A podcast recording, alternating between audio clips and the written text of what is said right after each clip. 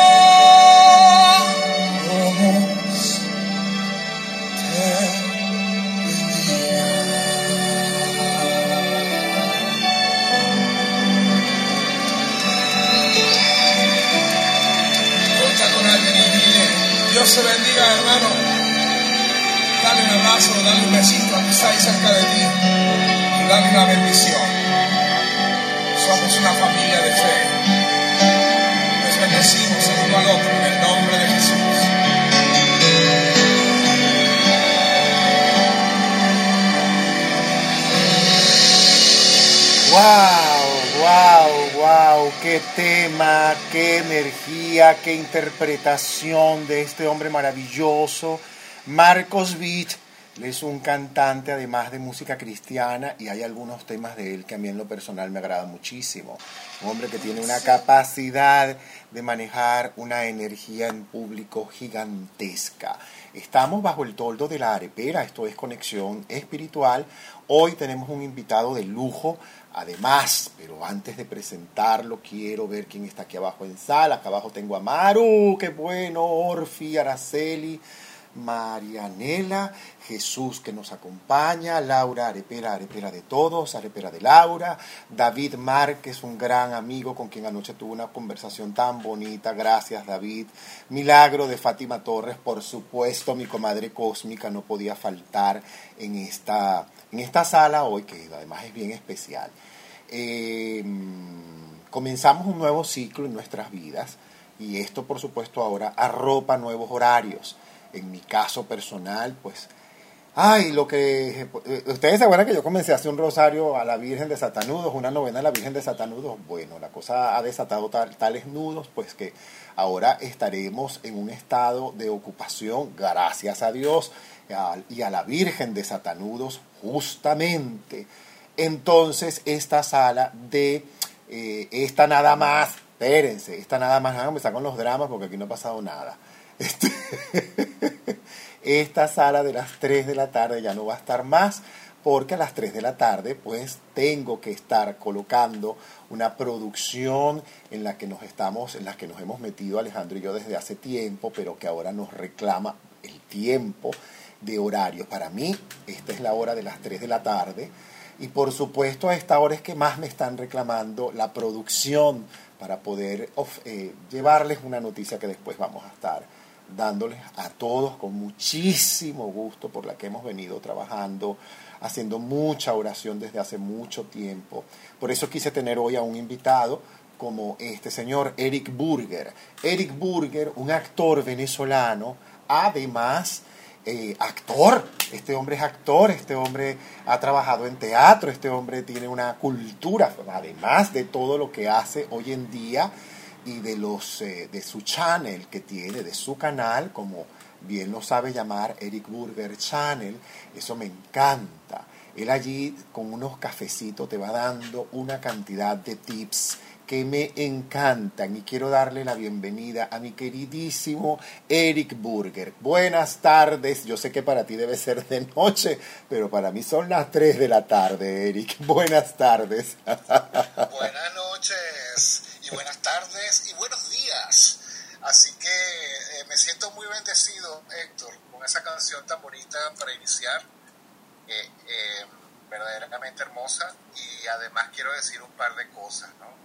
Eh, bueno, muchas, pero para iniciar te- tengo que darte las gracias. Eh, no sé si, si yo me merezco ser el que cierre este ciclo que tú estás haciendo, y, pero bueno, yo acepto encantado, con mucha humildad. A mí me encanta además cerrar con una persona como tú. Primero porque yo soy tu seguidor, quiero que sepas. Sí, sí, bueno, yo también te sigo a ti, aquí es que todo el mundo. Sí, yo soy Una mano, seguidor una de... mano lava la otra. Tal cual, yo soy seguidor de Eric porque eh, primero que cuando he visto las cosas que ha publicado en redes, me gusta mucho desde hace cierto tiempo, por supuesto que me lo topé en redes, y yo dije, pero mira Eric Burger, del teatro nos ha pasado ahora a la casa prácticamente a tomarse un café con nosotros, eso me encanta, en ese tono tan grato y tan agradable. Pero yo quiero comenzando por, por el principio. Tú eres actor de teatro, échame ese cuento, échale ese cuento a la audiencia, porque hay aquí quien no sabe que tú eres actor de teatro, pajarito. Bueno, es que la mitad de mi vida hice teatro en Venezuela, la otra mitad la he hecho en España. Pero quiero decir que la transición fue al revés. Es decir, yo primero estaba explorando dónde me iba a ubicar yo espiritualmente. Así. Estaba como en una, sí, como en una búsqueda, como, sabes, Eh, cuando se despierta algo que tú dices, "Al- necesito algo más, y empecé a, a transitar distintas cosas, ¿no? Y eh, entonces encontré algo a través del amor, porque es que a través del amor es que tú encuentras todo, Héctor, todo, todo. Entonces conseguí a, mi alma gemela, que es Idanis Álvarez, que, que justamente es astróloga, era astróloga, perdona, porque ya hizo su transición. Y fue mi maestra espiritual en un principio, porque ella estaba dentro de una cosa que se llama, que se llama método am, control mental Silva, ¿vale?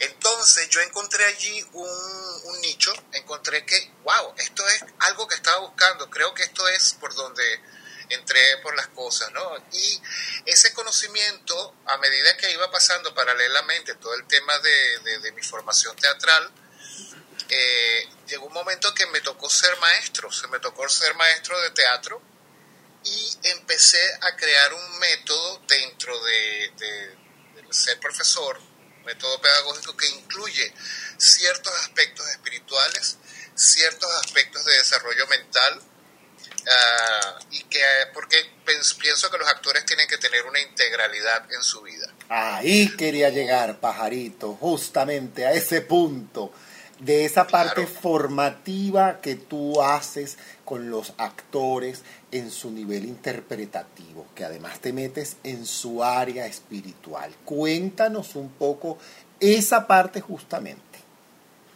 Bueno, empecé a... Bueno, aparte yo hice una serie de formaciones en Europa.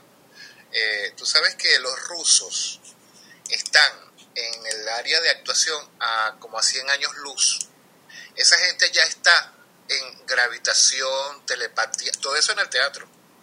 Te lo aclaro que sí, eso que tú dices es cierto.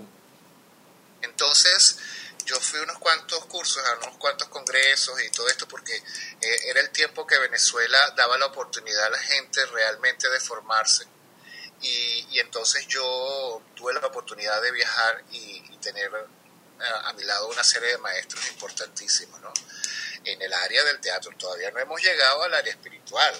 Tranquilo, que todavía hay sala. Exacto. y entonces, este, bueno, pues mi sorpresa, por ejemplo, eh, eh, en un encuentro que se hizo en Francia, fue la demostración de cómo estaban ah, actual, en ese momento ah, haciendo las clases ¿no? de interpretación en la escuela de Moscú. Y yo decía, no me lo puedo creer, porque lo que yo llegué a ver allí es bueno, no sé si es privado, si es un secreto, pero llegamos a ver una cantidad de cosas que, que son verdaderamente importantes y que me impactaron. Entonces yo empecé a implementar muchas cosas dentro del área de, del desarrollo espiritual y también mental con mis actores, ¿no? Y a paralelo a todo esto, empecé a, claro, yo estaba en la búsqueda de todo. Entonces hice mis primeros enfoques terapéuticos para mí, fue a través del renacimiento, del reverting. Y em, encontré que ahí había otra herramienta más para los actores.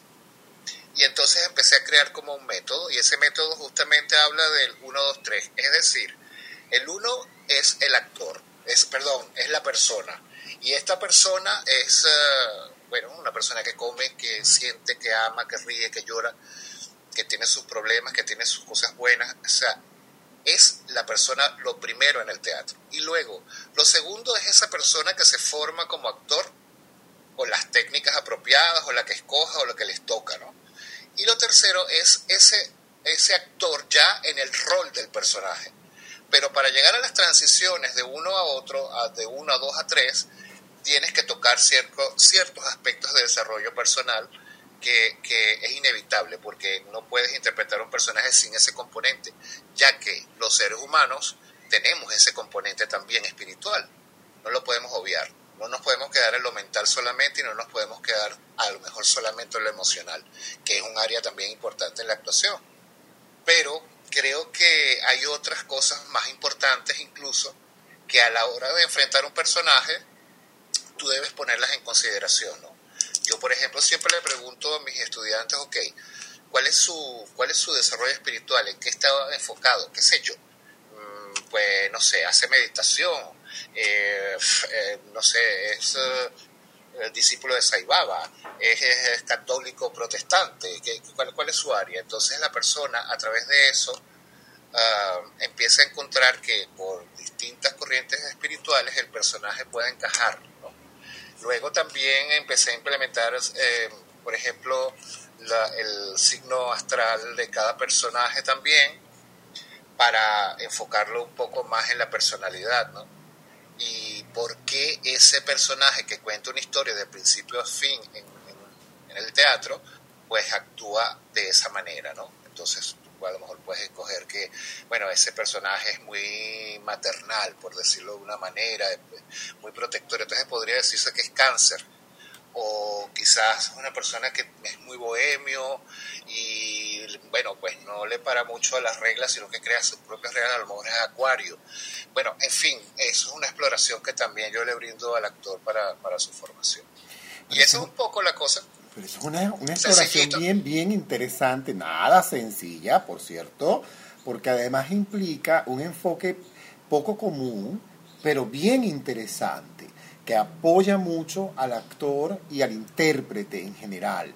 eh, has trabajado esto con cantantes, con músicos, con bailarines. No, lo he, hecho, no he tenido la oportunidad. Lo que sucede es que yo estoy involucrado un poco con la ópera, básicamente porque allí también soy actor.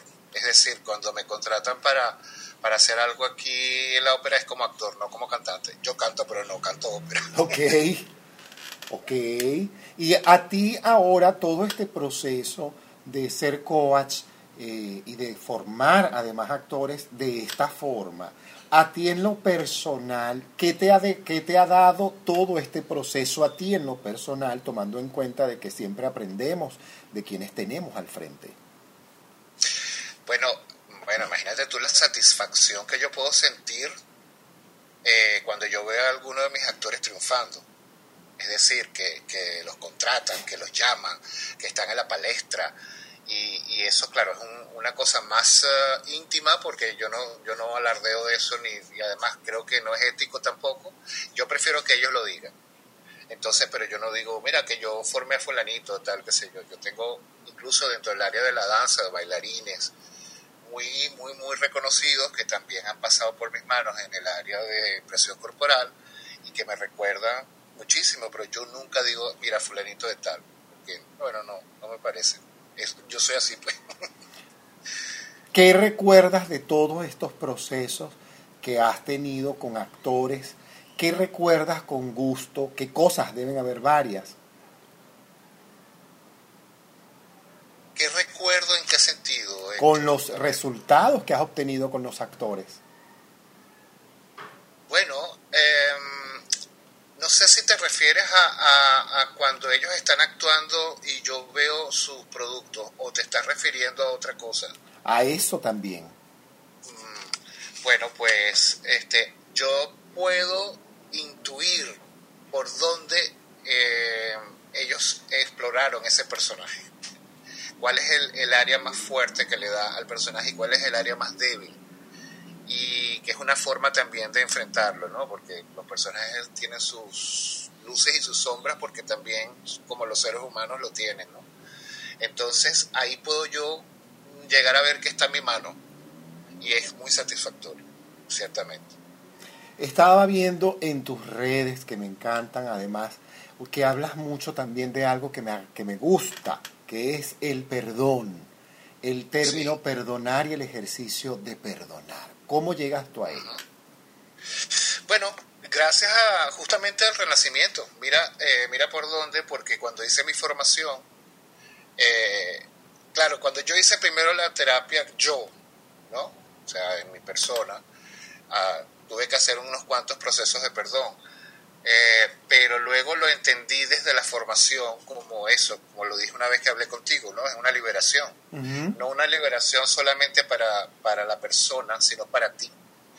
Tú te desencadenas de esa persona. Entonces yo normalmente lo que hago es, eh, bueno, cuando estamos hablando con, con mis clientes, pues le pregunto, ¿a quién tú crees que deberías perdonar? ¿Y por qué? ¿No? Y luego entonces entramos en la gran pregunta que es ¿para qué? ¿Para qué vamos a perdonar a esa persona? Y entonces, bueno, la persona tiene sus razones, ¿no? Pero que, luego te lleva a un ejercicio muy particular, que es un ejercicio que no es creación mía, sino de, de Sondra Ray, hay que decir todo como es, ¿no? Claro. Sondra Ray, que es una de mis maestras, Sondra lo que hace es que ella ah, hace lo que se llama la dieta del perdón la dieta del perdón es eh, hacer durante unos siete días, eh, por unas, depende, 35, 70 veces diarias, el, el, mantra, por decirlo de una forma, de yo, Eric, perdono a fulanito de tal por, y en la, eso es en la página izquierda y en la página derecha está la respuesta emocional, que es, por ejemplo, porque me puteó, porque me escupió, porque me miró mal, no sé, por las razones, porque cada quien tiene las razones por las cuales tiene una herida abierta con esa, con esa persona o con esa situación, incluso puedes perdonar situaciones también, puedes perdonar malas decisiones, te puedes perdonar a ti mismo. Una vez que terminas esto, evidentemente, tú lo que llegas es al punto donde dices, ok, ¿qué es lo que más yo estoy perdonando? Lo que más se repite de este perdón durante siete días. Bueno, suponte tú que cada día repites eh, perdono por, por haberme maltratado en el momento tal. Entonces, volvemos otra vez a yo, Eric, perdono a Florento tal, pero esta vez ya con la palabra, por haberme maltratado en tal, tal, tal cosa.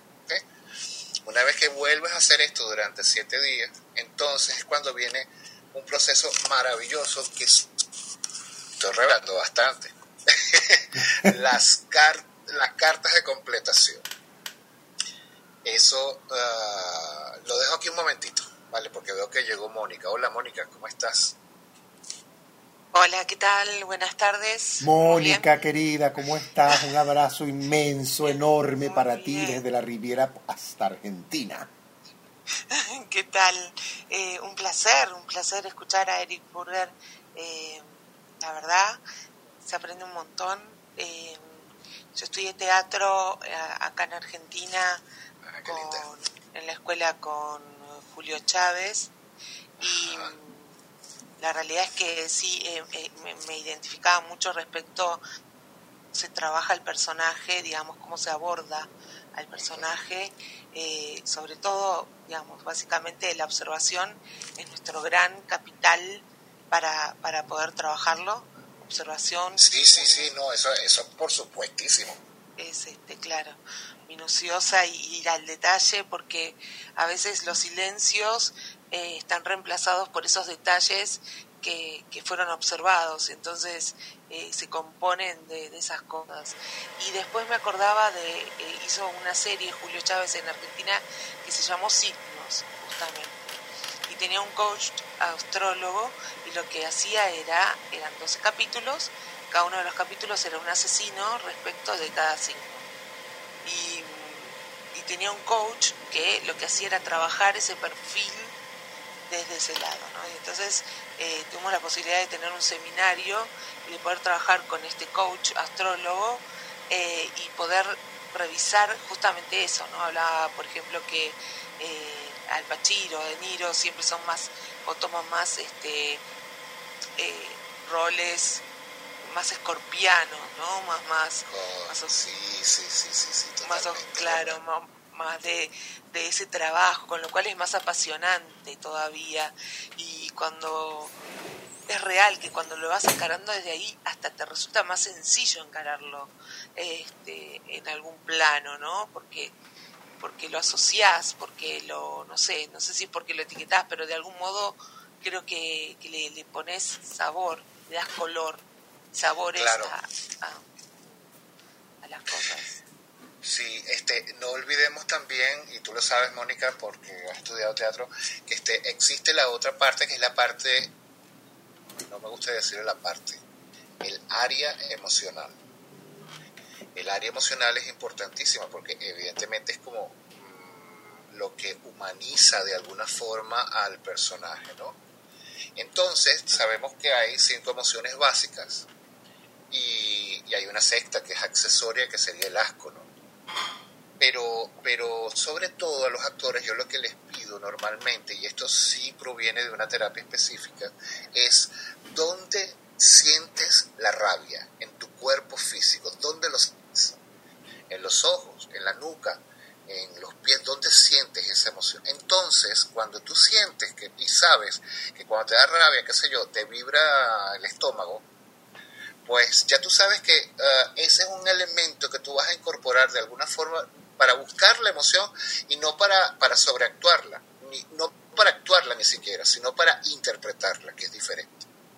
Y eso es otro elemento también que proviene de las terapias, o de la psicoterapia, o de Jung, y hay muchas cosas allí, porque de eso está compuesto justamente eh, los personajes, de, una serie de, de interrelaciones. Fíjate eh, por ejemplo, Eugenio Barba, que es uno que justamente lo que promueve es que sus actores salgan al mundo a, buscar nuevas técnicas, nuevas eh, costumbres eh, antropológicas, le llamó además teatro antropológico, este, antropológicamente donde vienen las danzas de los, de los Timotocuica, y entonces pues manda un actor y esas danzas las enseña luego en, en, Dinamarca y entonces eh, todos se nutren de, ese, de esa cosa, pero ¿cuál es la esencia? Bueno, el dios sol, que no sé qué.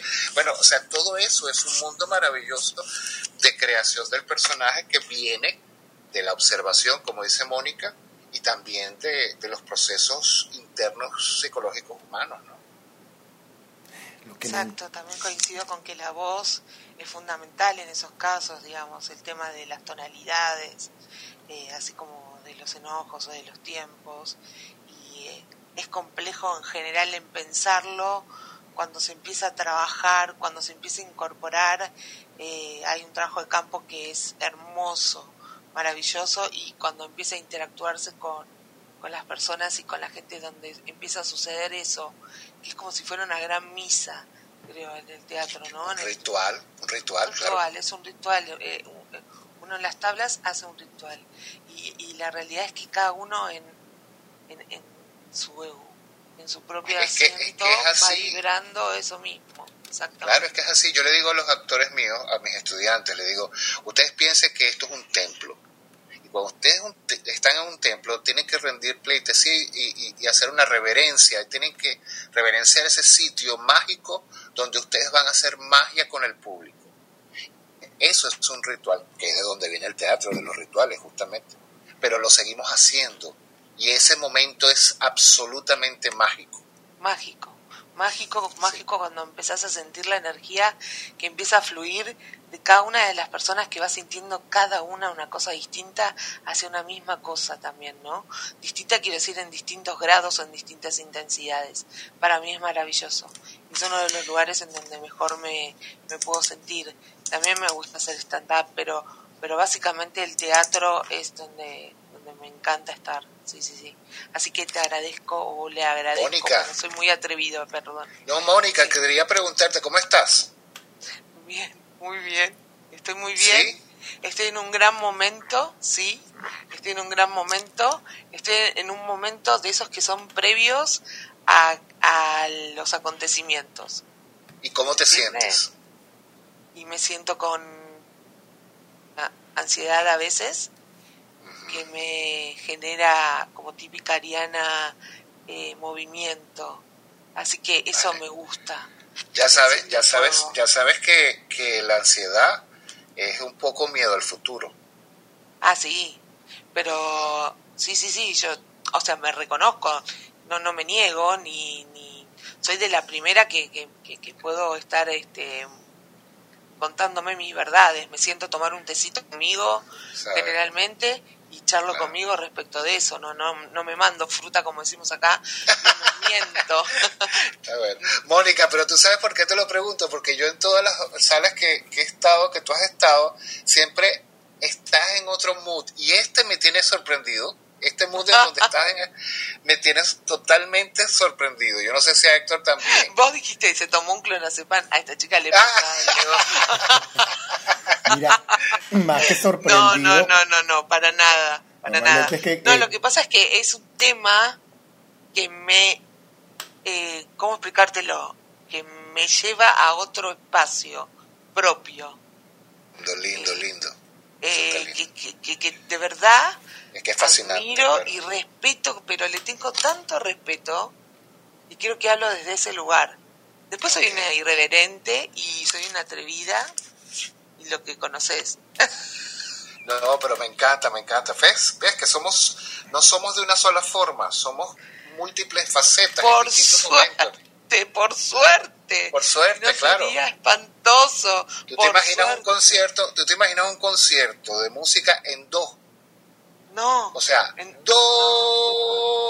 en do, en do instrumento, en do instrumento también, o sea, en todo, en do, en do nada, en, no, no, no, por Dios, no, y por suerte también tenemos la posibilidad de que esto se incremente, digamos, que nosotros seamos como un producto a incrementar, que esto es lo más valioso.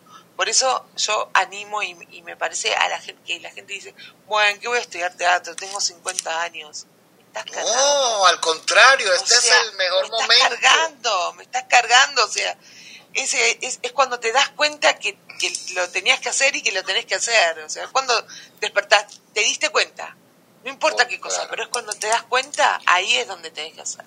Mira, mira, voy a contar una pequeña anécdota. ¿Puedo, Héctor? Hijo, esta sale suya, más que mía, esta sale suya. Ay, imagínate, busca responsabilidad. bueno, lo cuento. Eh, tú sabes, yo tuve hace mucho tiempo, recién llegado aquí a España, una cliente que tenía 75 años, una cliente de renacimiento, ¿vale? Entonces ella, bueno, fue por un asunto, e, e, esta señora realmente era de avanzada, porque ella decidió a los 75 años divorciarse de, su marido, porque sabía que tenía un amante. Y entonces, claro, ella Pero qué maravilla que decidas eso a los 75 y mandarlo, como dicen aquí, a chingar a la, a la norte. Totalmente, totalmente, pero, pero es que ese caso es, o sea, esto me marcó, porque además, bueno, empezamos a trabajar un poco eso, empezamos a trabajar el perdón, por cierto, todas estas cosas, y finalmente, sabes, estas cartas de completación terminan en una carta que se llama la carta de la verdad, y tiene que entregársela. Bueno, ella en el último momento empezó a dudar, porque la carta eh, decía la verdad, ¿no? De por qué ella tomaba la decisión que tomaba. Pero yo siempre digo, estas cartas tienen que ser, no pueden ser ofensivas, tienen que ser desde, eh, bueno, yo reconozco mi parte y tú tienes, y yo reaccioné de una manera con unas cosas que tú hiciste. No es que tú me hiciste sentir, que hay una gran diferencia en eso. Bueno, ella leyó su carta y me la leyó y dije, bueno, mira, está estupenda, la tienes que entregar. Entonces empezó a dudar para entregarla. Bueno, pero fíjate lo que es la vida, que eh, ella se quedó con la carta como cinco días guardándola, esperando como un momento. Y cuando por fin se decidió, ¡pam! le da un infarto al hombre. No. Le da un infarto al hombre. ¿Qué? Sí, sí, sí. Entonces, en el último momento, porque él no llegó a morirse en ese momento, sino que en el último momento ella corrió y le leyó la carta, no se la pudo entregar. Él estaba ya con los ojos cerrados, pero ya estaba casi listo. y le leyó la carta y por fin, bueno, imagínate tú cómo esta señora llegó a, mi despacho, o sea, hecho un mar de lágrimas, o sea, tuvimos que hacer otro trabajo ahí también de cierre, bueno, en fin. Y luego Fíjate que entonces, bueno, ella se recuperó, yo la dejé de ver como unos seis meses y luego volvió, pero ya con otra cosa, otra, otra nota. Y entonces ahí voy, que es, ella tenía un sueño, que era ser actriz, pero nunca lo hizo porque tenía eh, este tema con, con, este señor y le daba miedo y la vergüenza y la familia y los hijos, etcétera, ¿no? Que qué le dirán. Y yo le dije, pero ¿por qué no? ¿Cuál es el problema? Entonces empezamos a hacer un trabajo de coaching, pero además de renacimiento progresivo, para llegar al proyecto de ser actriz. Bueno, terminamos el proyecto, ella eh, estaba encantada, empezó a tomar unas clases de actuación. ¿Ok? Pero tiempo después, resulta que se convirtió en una de las abuelitas de los comerciales de televisión de acá. ¿Qué tal? Y yo flipaba, flipaba con esta señora, qué maravilla. Decía, no, pero es que esto le dio la vida completamente. O sea, ella se estaba actuando porque la, publicidad, vamos, en la televisión es actuación igual. Sí, es actuación. Una mini actuación. Sí, sí. Pequeño reel.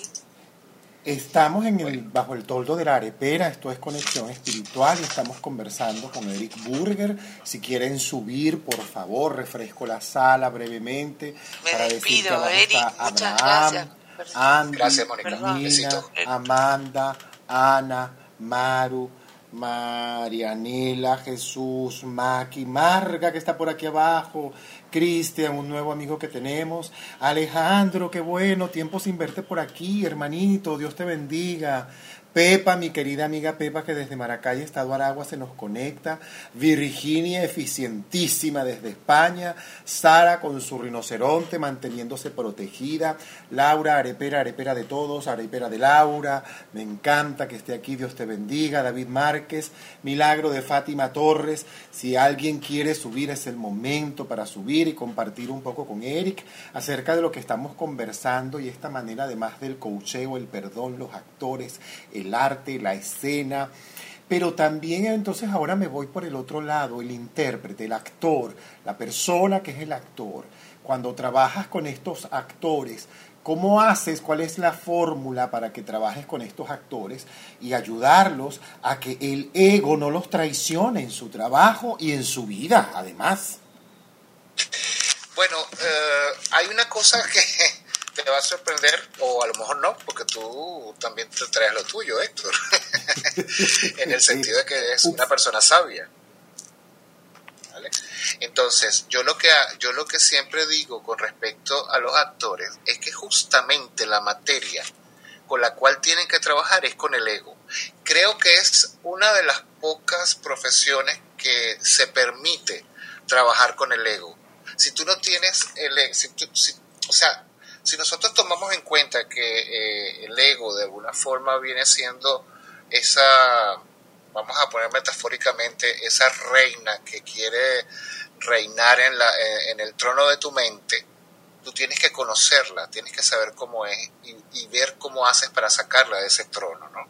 Entonces, eso es el manejo del ego, en definitiva. Pero en la actuación se hace necesario tener cierto nivel de ego, no solamente por eh, eh, la parte externa de, de, bueno, cuando van por la calle, que se crean, qué sé yo qué, no, sino eh, que ese ego funciona precisamente para la, interpretación, porque es una parte importante del ser humano. O sea, no es que podemos, eh, no, se puede renegar del ego, el ego está allí. O sea, no es que el ego es todo un bicho malvado, perverso, perverso. No, que eso es lo que iba, a eso iba justamente, hay un ego positivo también, que gracias a Dios también nos salva. Oh, sí, nos ha sacado las paticas del charco más de una vez.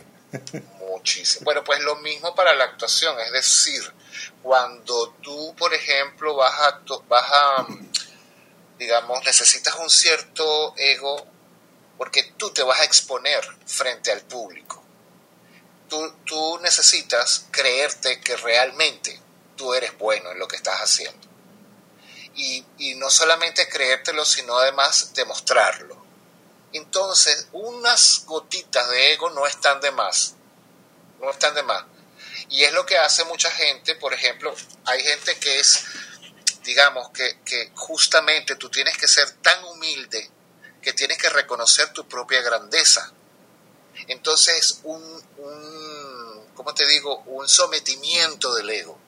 Cuando tú eres tan humilde que tú mismo te reconoces a ti mismo con tu propia grandeza. Mm. Porque de lo contrario eres un falso. Tú no puedes decir, no, yo no, por favor, yo no me merezco esto. No, no, por favor, em, no me digan esto, no, para que, no, eh, perdón. Si eres maestro, eres un maestro. Y tienes que reconocerlo. Y eso es lo que en todo caso el universo quiere que tú seas, porque quiere que tú seas feliz.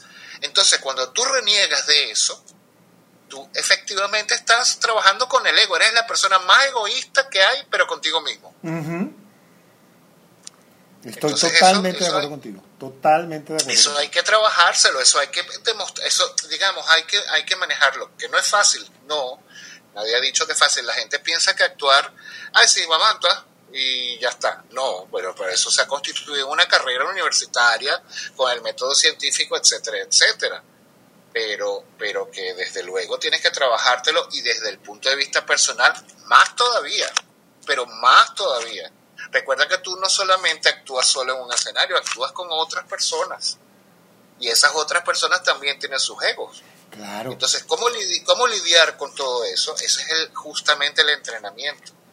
Ajá, yo me encontré, mira, yo me encontré en la televisión en algún momento gente que, que por ejemplo, um, no sé cómo explicarlo, pero maltrataba de alguna forma a la gente que estaba comenzando en la televisión, porque a lo mejor esa persona no tenía la técnica de la televisión y entonces, oye, se le iba al parlamento en alguna de las novelas, alguna cosa, y entonces yo veía que los actores se desesperaban, los grandes actores, algunos, no todos, por supuesto, pero no, tampoco me, me está eh, permitido decir nombres, pero le decían, ¿por qué no te estudiaste eso?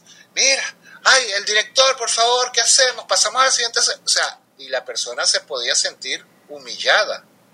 Eso es. Y además totalmente cohibida, totalmente cohibida para a lo mejor como una reacción humana se te tranca el texto, se te va. A mí me ha pasado muchas veces. ¿Cuántas veces no nos ha pasado? A mí se me ha quedado la letra y 800 veces que tú dices, pero ya va hecho la escena 800 veces y ahorita no sé por qué palabra empiezo. Eso... Bueno, pues hay gente que, se, que, dice, ay, mira, mijito, estudiate eso, que no sé qué. Y tú dices, pero por favor, a ver, un poquito de compasión también, ¿no? E, eso lo vi yo muchísimas veces. ¿eh? Entonces yo pienso que ese tipo de actores eh, no, no tienen trabajado el ego. O sea, no, no son. Porque una de las características de que tú te has trabajado a ti mismo es justamente la compasión. Que además, por cierto, te lleva a la felicidad. Totalmente. En definitiva, si, si tú no tienes compasión, si tú no ayudas a los demás, tú no eres feliz. Y además, ¿cómo podemos pedirle a la luz misericordia cuando no somos misericordiosos? Y cuando no entramos en esa concordancia de esa compasión, de esa misericordia, justamente. Y eso me agrada que tú estés trabajando porque nosotros somos hijos de una generación, y la generación que nos precede fueron estos actores académicos rígidos muchas veces, duros. Sí, sí, sí, sí. Recuerdo mucho en RCTV, que fue la primera casa en la que trabajé. ¡Ufule! Eh, habían los divos y las divas que tú... Ahí es donde estaba, de donde te estoy contando ese cuento, justamente de eso. Esa casita. En, Sí, sí, yo esto lo, vi, lo viví allí y, y luego uh, no así en Venevisión ni en Canal 8. Sí, me pasó lo no mismo. Sé por qué, no sé por qué era en Radio Caracas, pero bueno.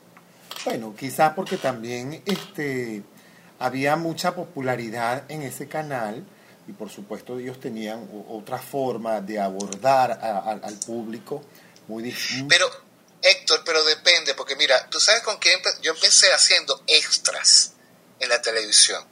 Extras. Y eran, eran comiquísimos mis extras, ¿no? Pero yo tenía 15 años. Entonces a mí me llamaban en verano, por ejemplo, y había una plática que me entraba maravilloso y tal, y entonces conocía a los actores, a las actrices y tal. Y me acuerdo que el primer, la primera cosita que yo tuve en televisión que dije como dos palabras, era en una fiesta de disfraces en aquella novela que se llamaba Campeones. Uy, Dios mío. Historia patria. ya te rodó cedo la historia patria, historia contemporánea. Bueno, bueno, déjame recogerla. Y entonces, eh, me tocó trabajar con Doris Wells. Y a mí me estaba maquillando porque era una fiesta de, de, de carnaval. Y entonces me pusieron un disfraz de conejo, todo de peluche y me estaban haciendo el imagínate tú, con las y el, además el conejo era rosado y aquel calor. Muchacho. Y entonces resulta que me maquillaron me pusieron unos dientes y entonces en eso se sienta al lado mío Doris Wells y me dice ay tan lindo el conejito qué lindo ay le digo yo este señora Doris voy a actuar en esto. Usted me tiene alguna alguna recomendación un consejo algo dice, tú ponte al lado mío, que tú, yo te voy a ir diciendo en la propia grabación. Y esa anécdota nunca la olvidaré. Esta era una persona tan, tan sencilla, tan humilde, que nunca la olvidaré. Y por eso Dios es grande, muy grande. Y dime tú si las cosas, ah, si no existen realmente, las casualidades no existen. Yo tengo en mi casa la última, el cartel de la última obra que hizo Doris Wells en la casa del artista.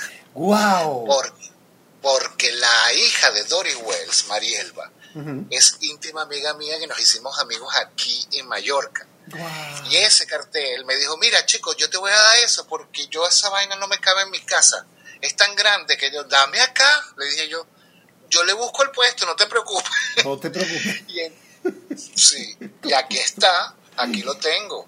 Eso es una pero dime tú si eso, eh, o sea, de que vuelan, vuelan. Pero claro, de, como le decíamos a Doris Vuela, jefecita, los que, asistentes de producción en ese tiempo, cuando ya Doris había, estaba haciendo la hora menguada y estaba escribiendo y haciendo cosas, eh, ya le decíamos la jefa porque le, nos ponían a varios ser asistentes de ella en ese sentido, los que llevaban los libretos, imprime aquí, baja allá, ordena aquí. Ajá, sí, sí, sí. A mí me tocó ser parte de eso y conocer a la señora Doris Well. De hecho, hay una famosa historia que yo siempre he dicho, la técnica Doris Well, que es maravillosa. Y nos tocó en una escena con Doris, que iba a grabar algo, una participación especial, que al final nunca se dio, que fue La Dama de Rosa, pero cuando se fue a grabar el demo para esa novela de José Ignacio, este, le tocaba trabajar con un actor que estaba haciendo de chofer en ese momento en el carro. Y el hombre estaba muy nervioso porque estaba Doris Wells. Allí iba a hacer una escena con esa diva, con la señora Doris Wells, y él era actor además. no recuerdo cómo se llamaba el muchacho. Yo estaba nerviosísimo. Y yo entro y le digo en el carro, en el, carro de camerino que teníamos para la señora, le digo a la señora Doris Wells que estamos listos. Me pregunta, ¿cómo está el actor? Y yo le digo, muy nervioso. Ay, qué broma, toca hacer la técnica. Y ella salió con sus lentes oscuros, estaba muy bien ataviada, un taller, porque además era de las primeras escenas de La Dama de Rosa que se iban a hacer para la publicidad, y por supuesto fue todo el lujo del mundo. Y recuerdo que cuando ella se monta en el carro, se monta y comienza a temblar y yo estoy al frente, en el asiento del frente, al lado del camarógrafo, con los pañuelitos, porque estaba haciendo calor, y ella me dice, me hace seña con la mano de que me espere, y el señor le dice, señora Dori, este, está temblando, ay sí, hijo, yo estoy muy nerviosa, te puedes imaginar, estoy tan nerviosa, comenzar a hacer esta escena. Y el tipo en la medida en que ella fue hablando, el tipo fue adquiriendo una gran seguridad y le claro. una de una se rodó perfecta y ella dijo lo mismo que tú dijiste. Pero no, tranquilo, vamos a hacer lo siguiente. Vamos a seguirnos mutuamente y esto lo sacamos rapidito, dijo ella. Y de igual lo sacamos, la técnica Doris. era, era, una, era una maravilla, era, esta, esta señora era maravillosa. Además, lo que te digo, tan sencilla, tan humilde, tan divina. Además, recuerda que, eh, y recuerden todos los que están por allá abajo, por cierto, que para nosotros Doris Wells era como, qué sé yo. Irene Papa. Sí, una, o sea, pero una cosa eh, como de Hollywood. Sí. O sea, como una, una diva de verdad, verdad, eh, en la que se disputaba mucho la cosa entre ella y, Marina, Marina Baura. Y Marina Baura, que por cierto eh, apareció en una entrevista, en dos entrevistas que le hicieran, una que le hizo Luis Olavarrieta y otro periodista. Extraordinaria, además, la diva Marina Baura, de 80 años, apareciendo y de verdad me encantó ver esa maravillosa entrevista. Eric, estás, ¿tienes planes de hacer teatro, de seguir actuando? ¿Estás haciendo algo con ello? Sí, sí, estoy, estoy, eh, bueno, se ha detenido un poco una producción que estamos a punto de estrenar, pero el actor principal le dio un infarto, imagínate tú. Entonces, claro, mm, hemos tenido que posponer un poco la cosa. Es una obra de Martin McDonagh que se llama The Pillow Man, El hombre almohada, que es una obra sensacional, una obra de varios premios Tony y aparte de esto es de este gran autor irlandés, Martin McDonagh, que es uno de los coescritores de Pulp Fiction. Pero además su obra, su obra dramatúrgica está muy, muy llena de los paisajes irlandeses, este, de esa cosa nostálgica, de, de ese carácter tan fuerte. ¿De dónde me suena esa obra de Pillowman? ¿De dónde nos suena Eric? ¿En Venezuela alguien la hizo? Bueno, no lo sé, no lo sé no lo sé. Yo hice otra de él, que es la que le antecede, porque es como una trilogía, que se llama La Reina de Belleza de Linan. Que también es una obra fantástica, maravillosa, porque, bueno, la historia es. es e, él tiene la. te diría yo? La, la, la virtud de que el público se mete tan adentro en, en, en la historia que se les olvida que están viendo una obra de teatro. O sea, lo llevan a la vida personal. Y en esta, particularmente de la, de la Reina de Belleza de Linnan, es la pelea entre una hija y una madre. Entonces está dividido en dos actos. Y ese primer acto eh, pone a la gente un poco eh, en contra o a favor de alguno de los dos personajes. Y llega un momento que la hija, bueno, voy a hacer spoiler, no, me, no sé, voy a hacer spoiler, pero eso ya no se está representando, creo yo, no sé. ¿Lo hago o no lo hago? ¿Qué dices tú, Héctor? Mira, yo siento que debes hacerlo. Además que sería muy bueno. Tú sabes que hay una cosa que a mí me agradó mucho cuando yo llegué aquí a la, a la Riviera Maya. Fue que jamás me imaginé que iba a volver a hacer teatro y mucho más fuera de mi país. y terminé protagonizando dos musicales, tres musicales, y ya voy para el cuarto. Eh, Porque somos poetas, somos, somos, este, ¿cómo se llama esto? Profetas en tierra ajena. eso es lo que somos. Yo creo que a veces nos ha tocado un poco eso. Y, claro. y te digo eso que tú acabas de decirle a Mónica sobre la señora que quiso ser actriz a los 75 años. Eso te digo, después de los 50, mi hermano, yo créame, he vivido y sigo viviendo una de las etapas más bellas de mi vida en expansión total y hacer teatro, que si bien es cierto desde los 6 años estoy montado en un escenario, pero hacerlo a esta edad luego de una pausa de casi 10 años en la que no había hecho nada de actuación, más allá de lo que hacía en radio y esas cosas, eh, pero actuación como tal, teatro como tal, y volver aquí a las tablas y con musicales, que es algo que, bueno, nunca me lo había planteado en la edad madura, sino en la edad joven, y bueno, nunca se dio, cuando se dio se hizo y se hizo muy sabroso, gracias a Dios, y lo pudimos disfrutar. Y esta expansión aquí me encanta, el hecho de poder hacer eso que tú también haces, yo abogo mucho por esa técnica incluso de abordar los personajes, eso que tú hablabas de llevar la emoción a un punto, a una parte de tu cuerpo. Exacto. Que de ahí que Eso es algo fundamental, porque si tú no sabes dónde dónde se aloja tu emoción, ¿cómo la vas a trabajar? Esto ya no hablemos ya del teatro, hablemos ya de nosotros como personas. Ahí. Si tú, si tú tienes, por ejemplo, una depresión, ¿ok? Media, no tiene por qué ser una depresión profunda, pero ¿dónde sientes la tristeza en tu cuerpo? O sea, ¿dónde la gente generalmente dice, no, en todo el cuerpo? No, ya va. Debe haber un punto específico donde tú sientes la tristeza físicamente dónde es, o, por lo donde por lo menos se manifiesta primordialmente, ¿no? Qué sé yo, alguien dirá, bueno, en los ojos, otra gente dirá, bueno, en el estómago o en el corazón, qué sé yo. Cada uno lo siente donde, donde, porque esto es la cosa, que esto es muy particular de cada persona. Y entonces, si tú sabes que ahí es donde se aloja, en ese punto de tu cuerpo, esa, esa emoción, ya no estamos hablando de teatro, estamos hablando de las personas, entonces tú sabes cómo trabajarla, cómo vas a trabajar esa tristeza y eh, con qué elementos, porque ya sabemos que la tristeza es una emoción que implota, que, que es densa, que es lenta, que es como unas arenas movedizas que no te puedes mover demasiado porque estás allí lentamente y es esa cosa de la tristeza que mucha gente lo confunde con la rabia pero no eso. Entonces, la única manera, Héctor, es como la, igual que las arenas movedizas, es no moverte, es moverte lentamente, completamente la tristeza, lo que tienes que atravesar. Eso sí, no mucho tiempo, porque si no, te vas a quedar enganchado. Pero si tienes que llorar, eso se llora. Eso, se, eso hay que llorarlo. Y si, y si de alguna manera ese, esa tristeza proviene de un hecho particular, vamos a ver cuál es ese hecho. ¿Sabes? Pero, pero no puedes trabajar la tristeza como si fuera la rabia. La rabia, al contrario, es una energía explosiva. Entonces, esa es una energía que necesita salir, que hay que sacarla, pero, pero claro, hay que saber cómo sacarla porque si no vas a, vas a destruir o vas a hacerle daño a la gente. Entonces no puedes trabajarla de esa manera.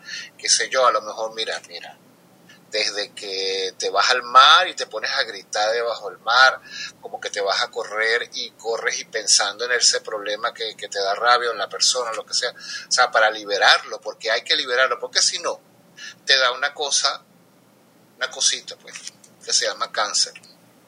Te puede dar cáncer, te puede dar un infarto, te puede dar una úlcera, te puede dar cirrosis, te puede dar un mal respiratorio, te puede dar cualquier cosa, te puede dar hasta picazón en la piel. Totalmente, así es. Entonces, pues eh, eso, fíjate qué elemento tan importante de saber que esto nos puede producir esto, pues es un elemento también que tenemos que tomar en cuenta en nuestra persona cada vez que tengamos nuestras emociones, que las tenemos que sentir, porque es que simple y llanamente estamos vivos y si estamos vivos tenemos que sentirlos todos. Y además las sentimos todos los días, todas.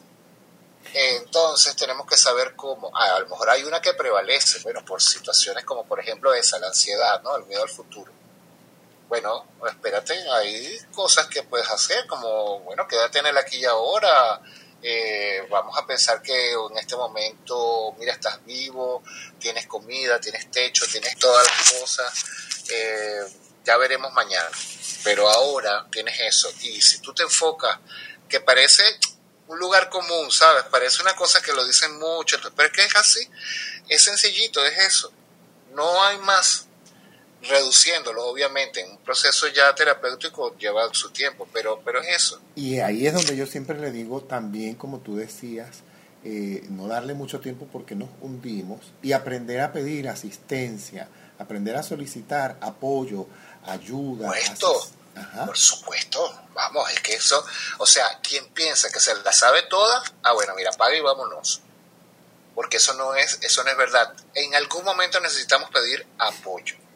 En, eh, sobre todo en esas áreas energéticas y emocionales, que hay gente como tú, por ejemplo, que se ha preparado muchísimo para apoyarnos emocionalmente en, con todo lo que tú haces. Eric, todo lo que tú haces, pero cuéntanos exactamente eh, cuando alguien va a tu sesión, alguien, eh, yo voy a tu sesión y pido una cita, cuéntame, ¿qué ocurre allí? Bueno, lo primero que yo, bueno, ya sabes, yo pregunto, ajá, eh, cuéntame en qué puedo serte útil, ¿no? Es lo primero. Y entonces la persona va a exponer sus, bueno, ¿por qué me está buscando? Porque eh, necesita de alguna forma ser apoyado. Entonces, muchas veces eh, la preguntita de, bueno, ¿qué es lo que tú quieres? Es la pregunta clave, porque a veces la gente cree que quiere algo y en realidad quiere otra cosa.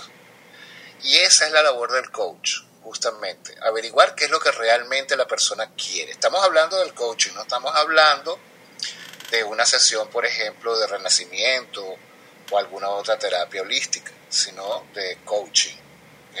Que ya sabes que el coaching no tiene que ver con las terapias en sí mismas, sino con el seguimiento de una persona. Es, es un entrenador ¿no? que tiene un cronómetro, te mide los tiempos para que tú mejores y alcances unas metas específicas, ¿no? como un corredor. Pues entonces cuando averiguas verdaderamente lo que la persona quiere, eso ya te digo es fundamental. Entonces nos enfocamos en ver qué cosas tiene a favor de ese proyecto, es factible, es viable y qué cosas tiene, eh, qué debilidades tiene esa persona. Porque reconocer las debilidades nos hace más eh, empoderados de alguna forma, ¿no? Porque ya tú sabes que no es que tú eres débil en la comunicación, sino que es que a lo mejor pues fallas en la empatía, qué sé yo. Entonces, pues bueno, vamos a trabajar esto. ¿Y cómo se trabajan las debilidades? Con la fortaleza, porque resulta que las fortalezas son las que, em, digamos, cubren a las debilidades de alguna forma, que son los dones, Héctor, que yo hablaba en uno de los cafecitos, los dones. Pues eso es lo que nosotros tenemos, los regalos que Dios nos dio o el universo para que saliéramos adelante en esta vida. Entonces con eso se cubren las debilidades. Cuando la gente averigua sus propios dones, la gente flipa porque se no puedo creer, es que es verdad, esto es así. Yo le digo, ¿cuántas veces ha solucionado algún problema con este don? Por ejemplo, el don de la comunicación efectiva o el don de la, de la fuerza. Me dice, coño, todo el tiempo. Ah, ok. Pues entonces vamos a trabajar esto para conseguir esa meta. Y por ahí creamos el plan de acción y todo esto y, generalmente se llega si la persona quiere realmente. Pero me encanta, me encanta además esto de hacer terapia con alguien como tú. Ustedes se imaginan ir a... No, ya casi que me deprimo para ir a hacer terapia con Eric Burger. Ah. no, por favor, no te lo deseo para nada. no, lo digo en el buen sentido y por supuesto jugando un poco con el término. De verdad, Eric, eh, ¿por, qué, ¿por qué ir contigo?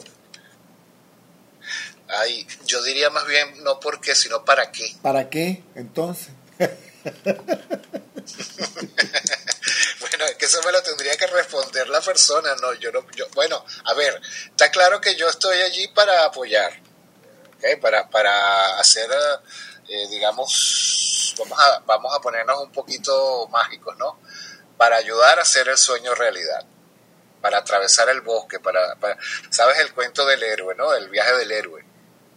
¿Conoces ese cuento? ¿Cuál es ese cuento? Un cuento maravilloso, es un cuento maravilloso.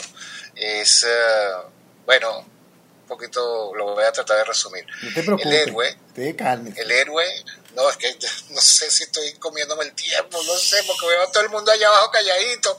Ay, Dios mío, Héctor, qué, cosa. Oyendo, que te están oyendo tan atentos como yo. Además, maravillados y extasiados con tu voz y cómo nos has llevado por todo esto de una manera tan sabrosa, Eric. Bueno, gracias, gracias. Escucha, entonces, bueno, el héroe está, em, tiene que rescatar a la princesa, ¿verdad? Y la princesa está en el castillo que está al otro lado del bosque. Y es un bosque oscuro, frío, eh, un poco tenebroso. Entonces él está a las puertas del bosque para atravesar ese, eh, justamente y llegar a rescatar a la princesa. Pero él está cagado del miedo, literalmente. Él está muerto de miedo y mm, digamos que dudando un poco de cómo hacer para no atravesar el bosque, pero finalmente decide atravesar el bosque con todo y el miedo. Y efectivamente dentro del, dentro del bosque encuentra algunas cosas que esperaba, pero algunas cosas que no esperaba. Y algunas cosas no aparecieron tampoco. Él esperaba que aparecieran dragones y no habían dragones. Él esperaba que aparecieran serpientes y habían serpientes. Y todas esas cosas que fueron las sorpresas y las cosas que esperaba, porque las expectativas tampoco se cumplen siempre, pues entonces él decide atravesarlo, lidiar con todo y, llegar al final del bosque. Cuando sale está enfrente del castillo, pero se da cuenta que el castillo tiene, donde está la princesa, está en una torre muy grande, muy alta, y decide entonces ir hacia el castillo. Y ya con la ropa hecha jirones, cansado de haber luchado con todas las cosas que encontró en el bosque, y con las últimas fuerzas sube los mil escalones que hay para llegar a la torre. Cuando llega arriba, se encuentra la habitación de la princesa que está cerrada. Y con el último aliento le da una patada a la puerta y la tira abajo, la tira al suelo. Se encuentra entonces a la princesa de espaldas a él mirando por la ventana cuando él se le acerca sigilosamente, le da la vuelta con el hombro y se encuentra la cara de la princesa que es un espejo y se ve él reflejado en ella. Y ese es el cuento del viaje del héroe. Mm, muchacho, qué profundo está, estás pasado profundo, no te soporto. bueno, eso significa nada más y nada menos que el viaje que uno tiene que realizar Básica, bueno, yo no quiero traducirlo, pero el viaje que uno tiene que realizar, todos lo tenemos que realizar, es que tenemos que hacer las cosas así, eh, digamos, tengamos miedo de hacerlas. Siempre tenemos que atravesar el miedo, siempre, para alcanzar lo que nosotros queremos. Además que el, el miedo es lo que nos paraliza. El verdadero viaje y la verdadera realización es hacia adentro. Totalmente. Bueno, un viaje interno, claro. Es adentro. el, bosque, el bosque viene siendo esa representación, es una metáfora, ¿no? Estoy feliz, feliz de tener esta, de haber tenido esta conversación contigo, Eric Burger. Feliz, además, porque cerrar un ciclo me gusta en este sentido la Arepera es un club maravilloso en el que me siento además divinamente bien, donde las mañanas hago además la sala de Buenos Días América Latina, que es una sala que nos disfrutamos todos, todo el team arepero que está aquí Marieli, además nos las disfrutamos, más este, este ciclo de conexión espiritual a las 3 de la tarde que por razones laborales mías, eh, el proyecto laboral en el que estamos y que hemos estado trabajando por mucho tiempo ahora reclama mi tiempo entre las 10, entre mis 10 de la mañana y mis 5 y media de la tarde, 6 de la tarde me reclama la producción de todo un trabajón que estamos sacando gigantesco, que gracias a Dios de manera, y gracias a la Virgen de Satanudos, porque siempre lo llevo con, conmigo, Y además el pensamiento positivo, la alegría, el optimismo, el trabajar el perdón constantemente, el afincarme siempre a la luz, el afincarme siempre en la meditación,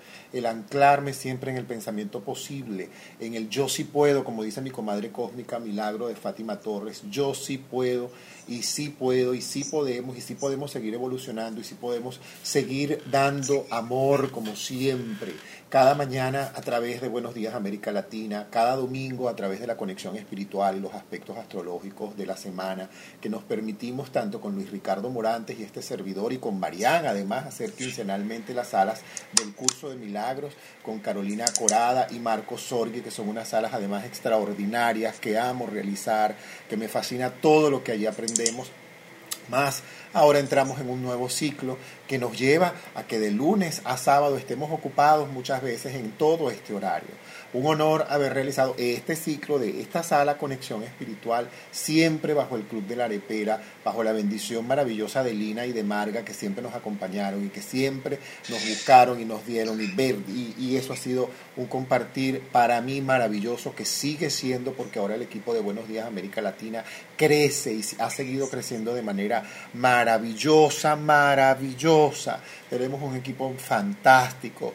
Ixen, Mariel, Virginia, eh, el chef Z, Robert Chacón que se une y verdaderamente más se van a seguir uniendo porque estoy seguro de que este team va a seguir creciendo, porque lo que estamos proyectando, gracias a Dios como sala, ha dado magníficos buenos resultados y estamos también, por supuesto, en mi caso personal, como siempre, agradecido. Eric, quiero dejarte el micrófono abierto para que seas tú el que te despidas. Me encanta que te despidas y me encantaría que nos dijeras, sobre todo porque yo sé que nos queda mucha tela por cortar contigo y eso me gusta porque así tenemos más cosas para hablar a futuro. Eh, ¿Qué hacer en estos tiempos? En estos tiempos cotidianamente, hoy en día, que algunos lugares eh, continúan con el lockdown, otros están abriéndose. ¿Qué, ¿Qué, dice Eric Burger al ser humano común y corriente que de repente te va a escuchar en el podcast y va a decir, oye, voy a hacer lo que me dice este señor? Pero eso es una preguntaza. ¿Qué hacer en estos tiempos?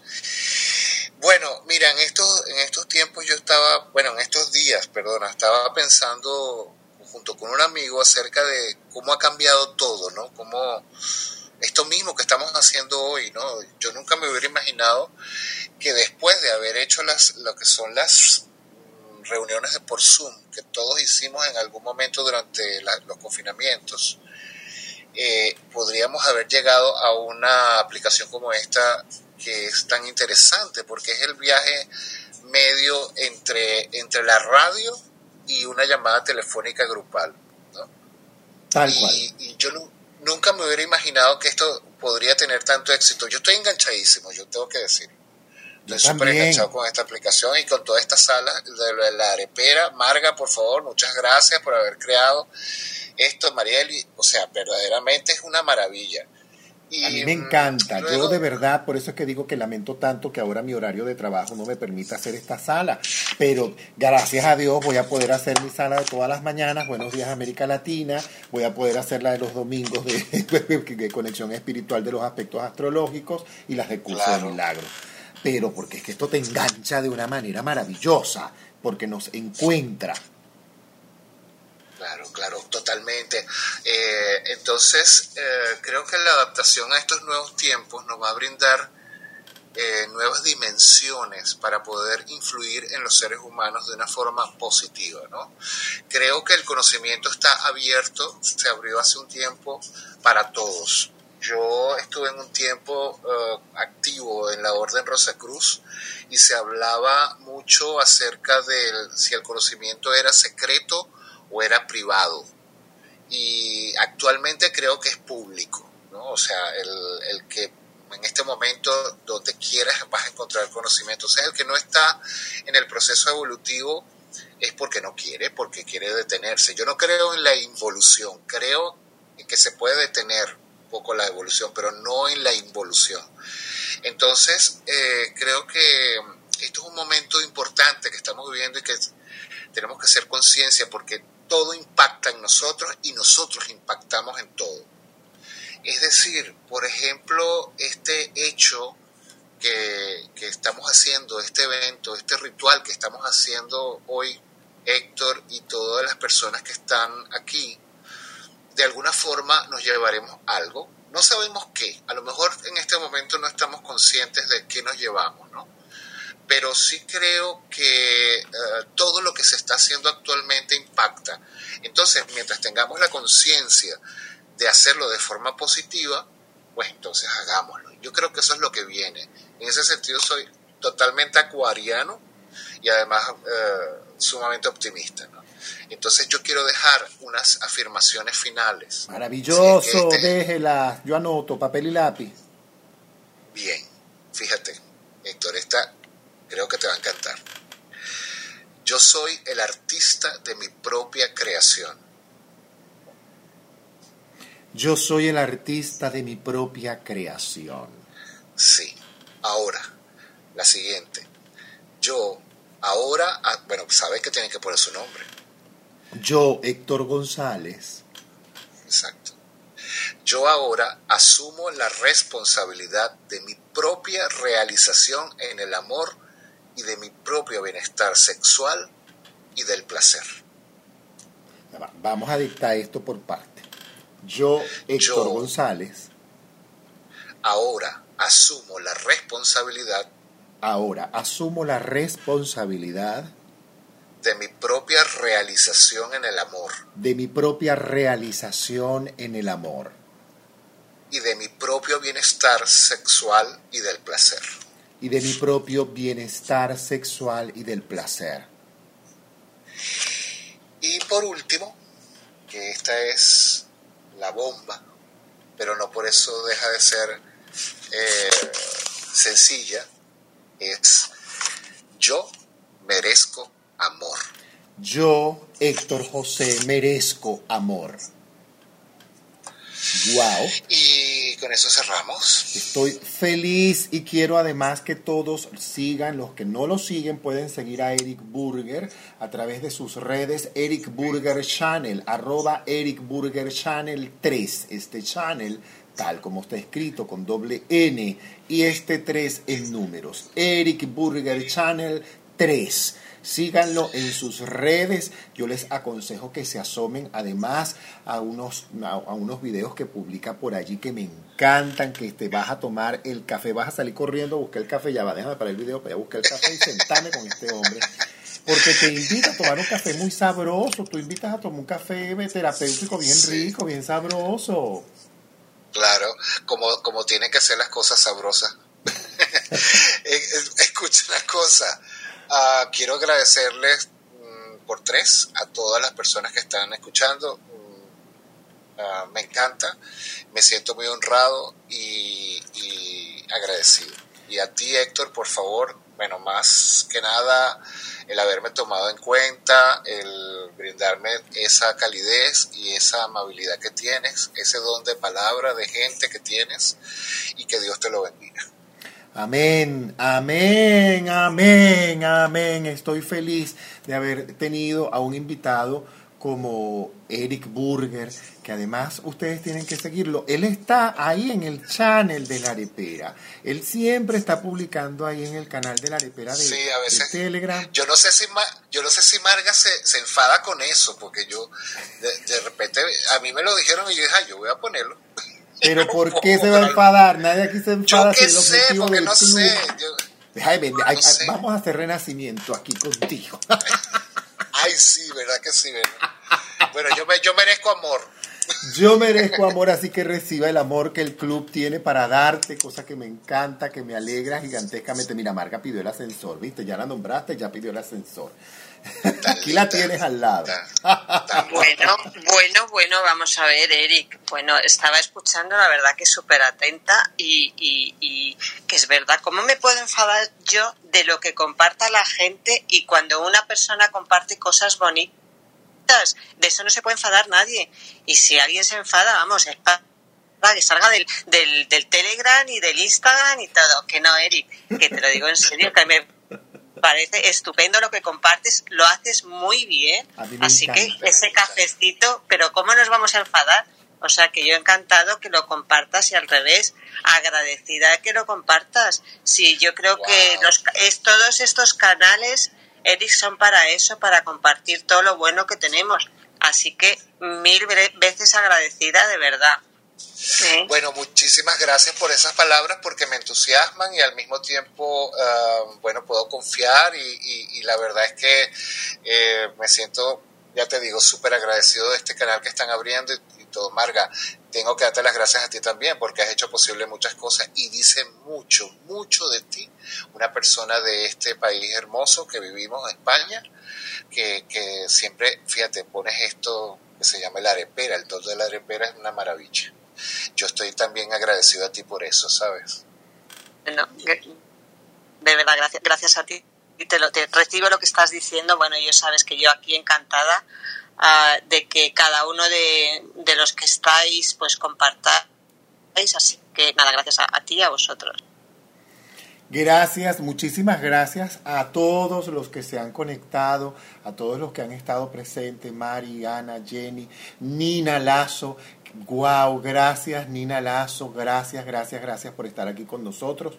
Pronto vamos a tener una conversación con Nina Abajo en Buenos Días América Latina. Ixen Rivera, parte de nuestro team de Buenos Días América Latina. Sara con su rinoceronte, protegiéndose. Marieli, siempre eficiente, que nos acompaña en Buenos Días Las Américas, eh, Buenos Días América Latina. Oigan esa sala, oigan una sala que ella tiene además que eh, tiene que ver con la tradición y la música venezolana. Laura, gracias David.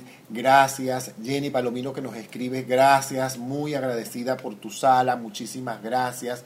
El milagro de Fátima Torres que está aquí con nosotros, David Márquez que está con nosotros, Marga que ha subido, Eric que ha sido la persona que por supuesto con este invitado de lujo, qué rico este café, porque yo me estaba tomando un café y un vaso de agua. Ah, yo también, yo también. ¿Viste? Yo tomando en mi taza de café con Eric Burger, con tal como él lo hace. Me he estado tomando mi café, escuchándolo, anotando mi tarea. Esta sala ha sido grabada y el podcast va a ser compartido en el canal de la Arepera en Telegram para que todos lo puedan escuchar si llegaron tarde, si lo quieren compartir, cosa que me alegrará muchísimo. Nos vamos con un tema, nos entramos con un tema de Marcos Witt que me gustó mucho y nos vamos con un tema de Marcos Witt también que es un tema que me agrada muchísimo. Marcos Witt es un cantante de música cristiana, pero tiene unos temas además que a mí en lo personal me agradan mucho, son muy sabrosos y la energía, tuve la oportunidad de ver un concierto de este señor y la energía que este señor maneja en el escenario es una energía maravillosa. Tienen que escuchar en algún momento a este cantante que de verdad se las trae. Esto cierra, por supuesto, este ciclo. Muchísimas gracias a todos. Hemos tratado y hemos entregado, como siempre, en conexión espiritual, todo lo mejor que hemos podido con la mejor intención que hemos tenido en el momento que, han, que ha correspondido. Gracias, gracias, gracias a todos. Gracias, sí, Laura. También me encanta Marcos Witt, como a ti. Nos dice Laura, me encanta Marcos Witt tal cual, enciende una luz, porque el objetivo de la arepera como club es eso, inspirar, inspirarte a ser mejor, inspirarte a compartir, inspirarte, porque como decimos en la arepera, una arepa no se le niega a nadie y todo muchacho nace con su arepa bajo el brazo y todo venezolano va con su arepa en la maleta y su budare en el bolso. Así nos despedimos. Gracias, gracias a todos. Las bendiciones infinitas del universo nos cubran constantemente hoy. Amén. Enciende una luz, déjala brillar, la luz de Jesús que brilla en todo lugar. No la puedes esconder, no te puedes callar ante tal necesidad. Enciende una luz en la oscuridad.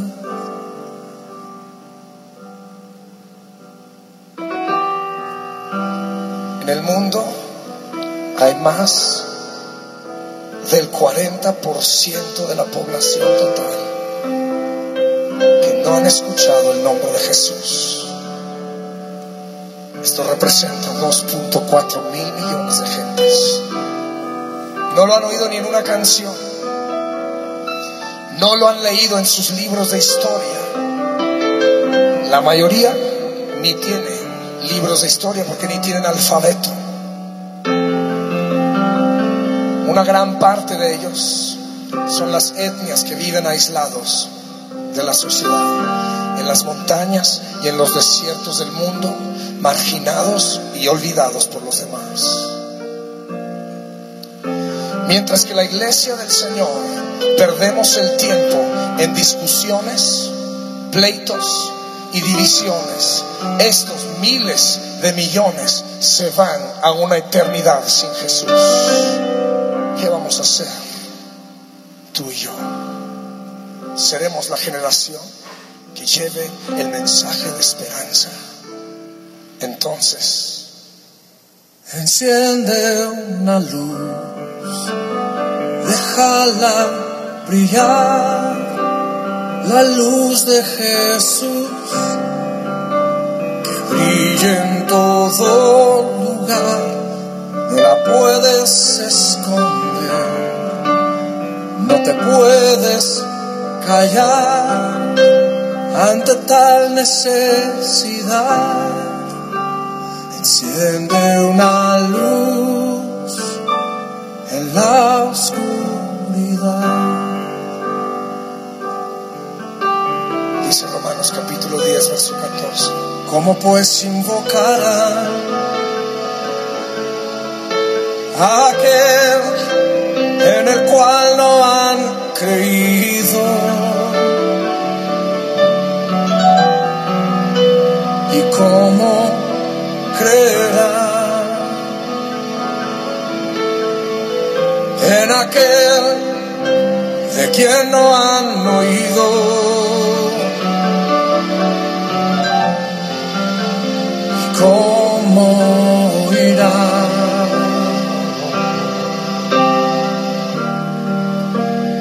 Nadie les predica.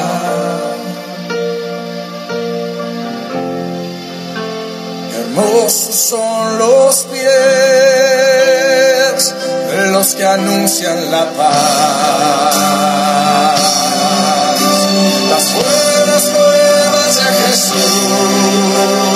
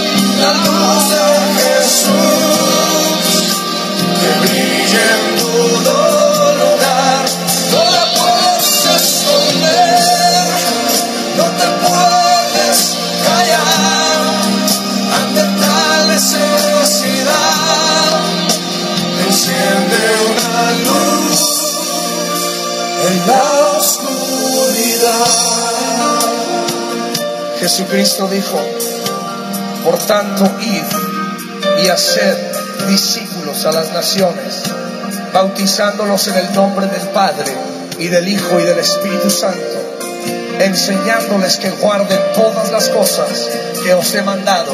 Y he aquí que yo estoy con vosotros todos los días hasta el fin del mundo. Amén. Enciende una luz en la oscuridad.